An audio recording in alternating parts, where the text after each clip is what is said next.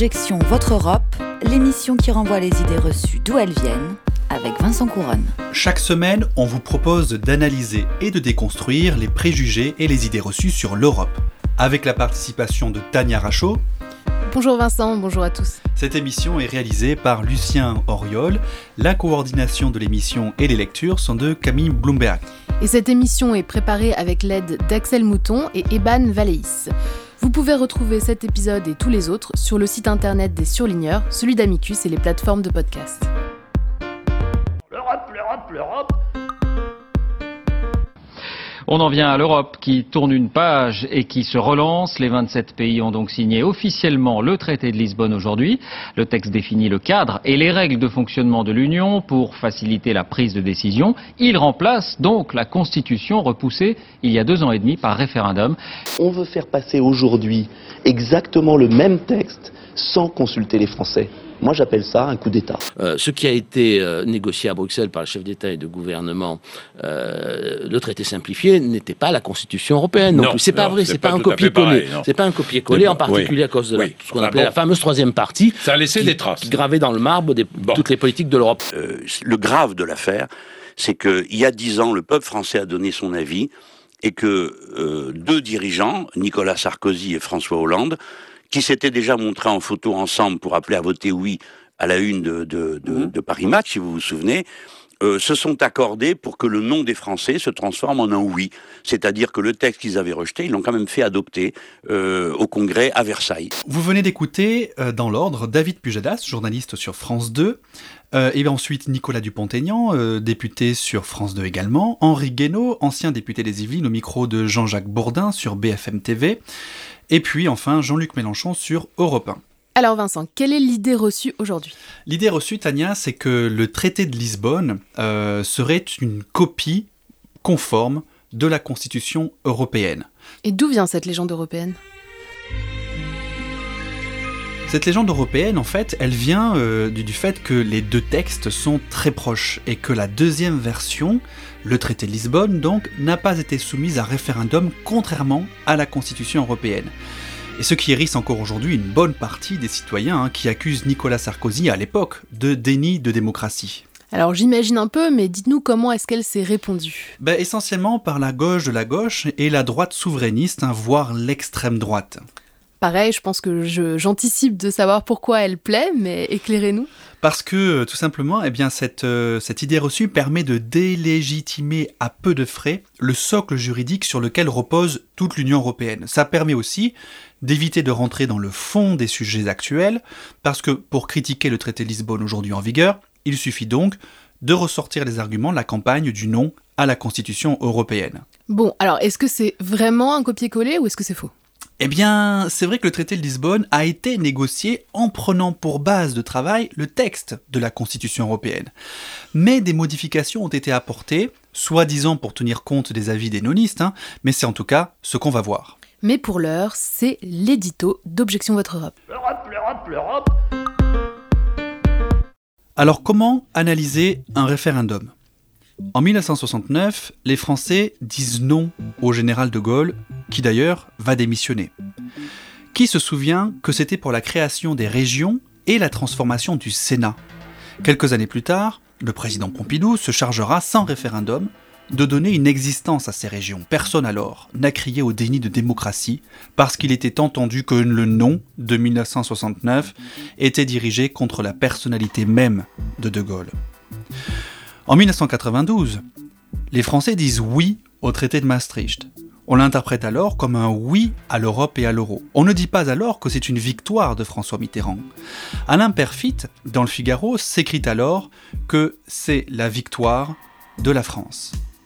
Et en 2005, les Français disent non au traité constitutionnel européen. On l'interprète comme un non à l'Europe libérale, mais c'est oublié un peu vite que c'était aussi un non à Jacques Chirac, alors au plus bas dans les sondages.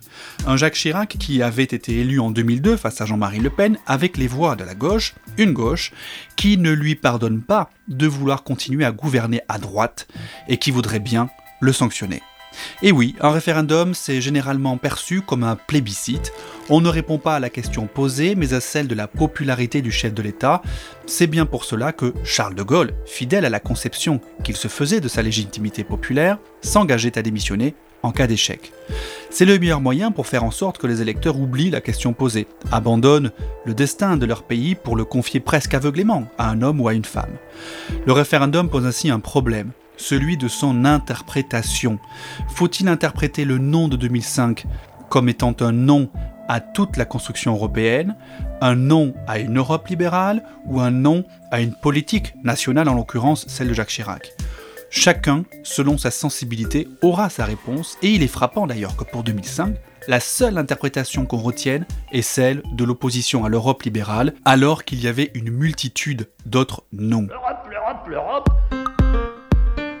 Vous êtes dans Objection Votre Europe, et aujourd'hui on revient sur une idée reçue, le traité de Lisbonne est un copier-coller de la Constitution européenne. Alors le traité constitutionnel européen, c'était quoi? C'était un traité qui avait vocation à remplacer ses devanciers et qui devait proposer une nouvelle manière de gouverner l'Europe au moment où elle allait s'élargir. Rappelons qu'en 2004, d'Europe des 15, on passe à 25, puis 27 en 2005, voire même 28 en 2011 avec l'entrée de la petite dernière, la Croatie. Tout ça pour redescendre à, 25, à 27, pardon, comme vous le savez, avec le départ du paquebot britannique. Enfin, paquebot, euh, petite embarcation, voire une petit canoë, hein, parce que bon, l'engagement du Royaume-Uni envers l'Union européenne, ce n'était pas le plus intense, même si le départ fait grand bruit, il est vrai. Quoi qu'il en soit, gouverner à 15, ce n'est pas pareil que gouverner à 27.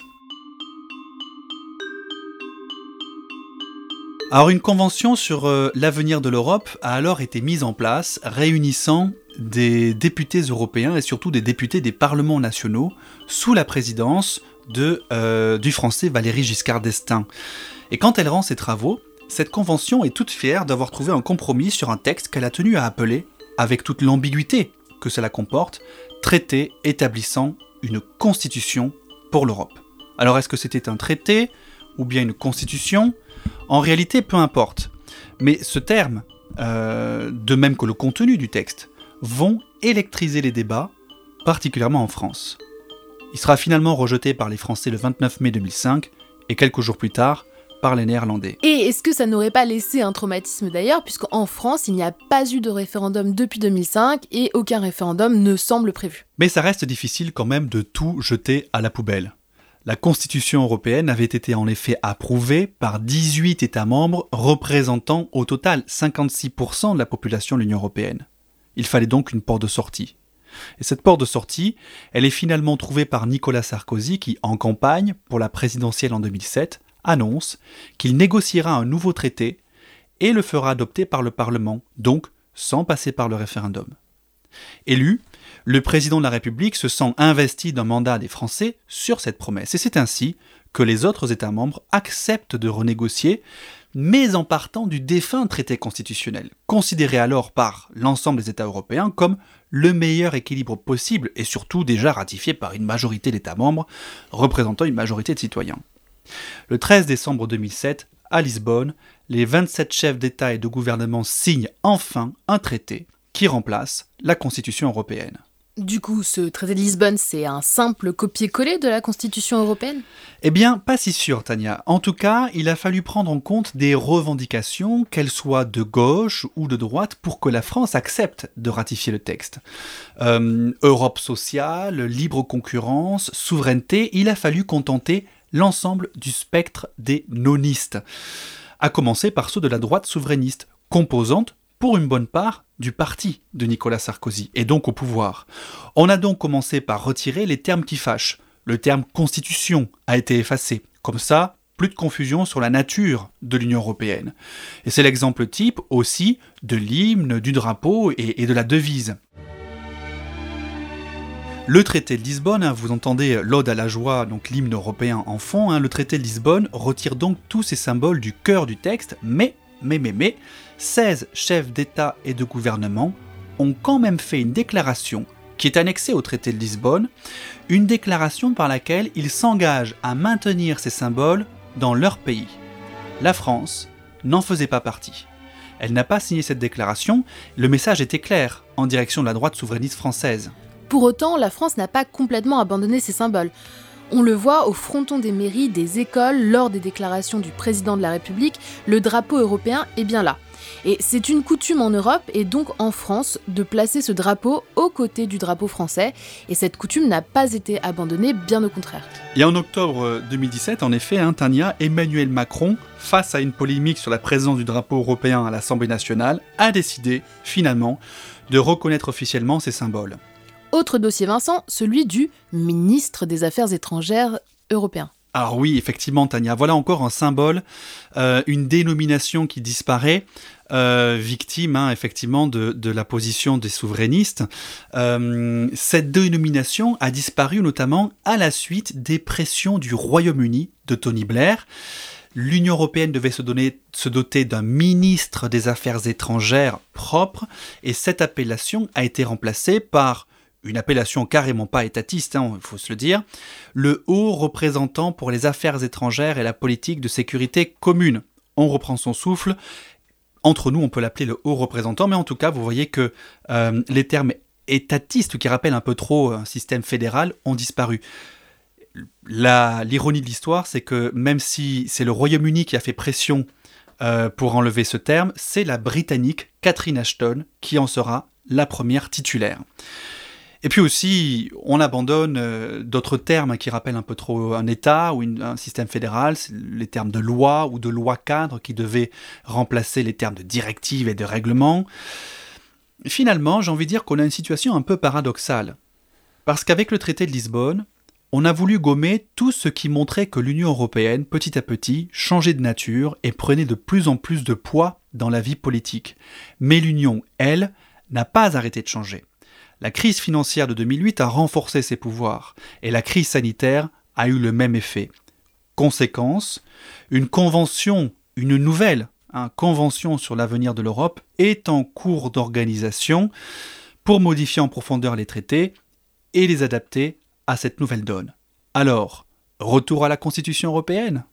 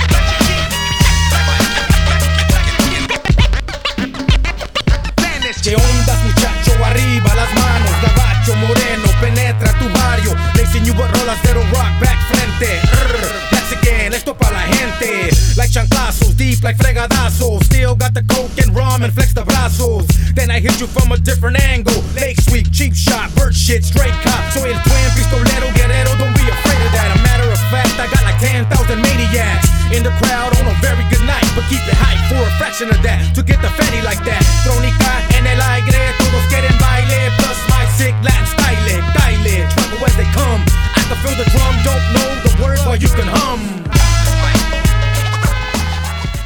Vous êtes toujours dans Objection Votre Europe et vous venez d'écouter Return of the Dress dans la version de Delinquent Habits. À droite donc, on a supprimé ce qui pouvait rappeler que l'Union européenne devenait peu à peu une organisation quasi fédérale. Ainsi, le souverainiste Henri Guénaud, plume de Nicolas Sarkozy à l'Élysée, avait-il considéré que ce traité de Lisbonne était un très bon traité. Et aux nonistes de gauche alors, qu'est-ce que les chefs d'État et de gouvernement leur ont donné à Lisbonne? La critique essentielle de gauche était de dire que le traité de Lisbonne confirmait, voire renforçait la doctrine néolibérale de la construction européenne.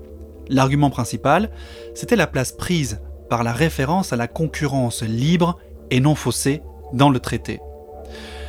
C'est vrai que l'article 3 de la Constitution européenne, au tout début du texte, sur la première page du traité, disait que euh, la concurrence est libre et non faussée en Europe. Le symbole était fort et sans doute que cela aurait eu des conséquences sur la politique de concurrence. Et il faut bien reconnaître en tout cas que c'est bien la seule concession forte aux nonistes de gauche. Pas étonnant que les nonistes de droite aient été mieux entendus, une partie d'entre eux était au pouvoir en 2007, ce qui n'était pas le cas de la gauche, qui avait perdu les élections. Mais dans le traité de Lisbonne, on a quand même satisfait certaines demandes nationales. Oui, par exemple, on a fait en sorte que euh, pour le Royaume-Uni et la Pologne, à leur demande, la charte des droits fondamentaux ne s'applique pas totalement, euh, en tout cas de la même manière, euh, sur leur territoire. L'Irlande a obtenu, après un premier échec du référendum, qu'ils conservent leur commissaire à la Commission européenne. Mais surtout, surtout, et ce qui va montrer ce qui est dramatique dans les conséquences, on retire une compétence à l'Union européenne dans le traité de Lisbonne qui avait été intégrée dans la Constitution européenne. Et on retire cette compétence à la demande expresse du Danemark. De quoi s'agit-il? Eh bien tout simplement de la possibilité pour l'Union européenne de légiférer pour lutter contre les pandémies. Une décision lourde de conséquences.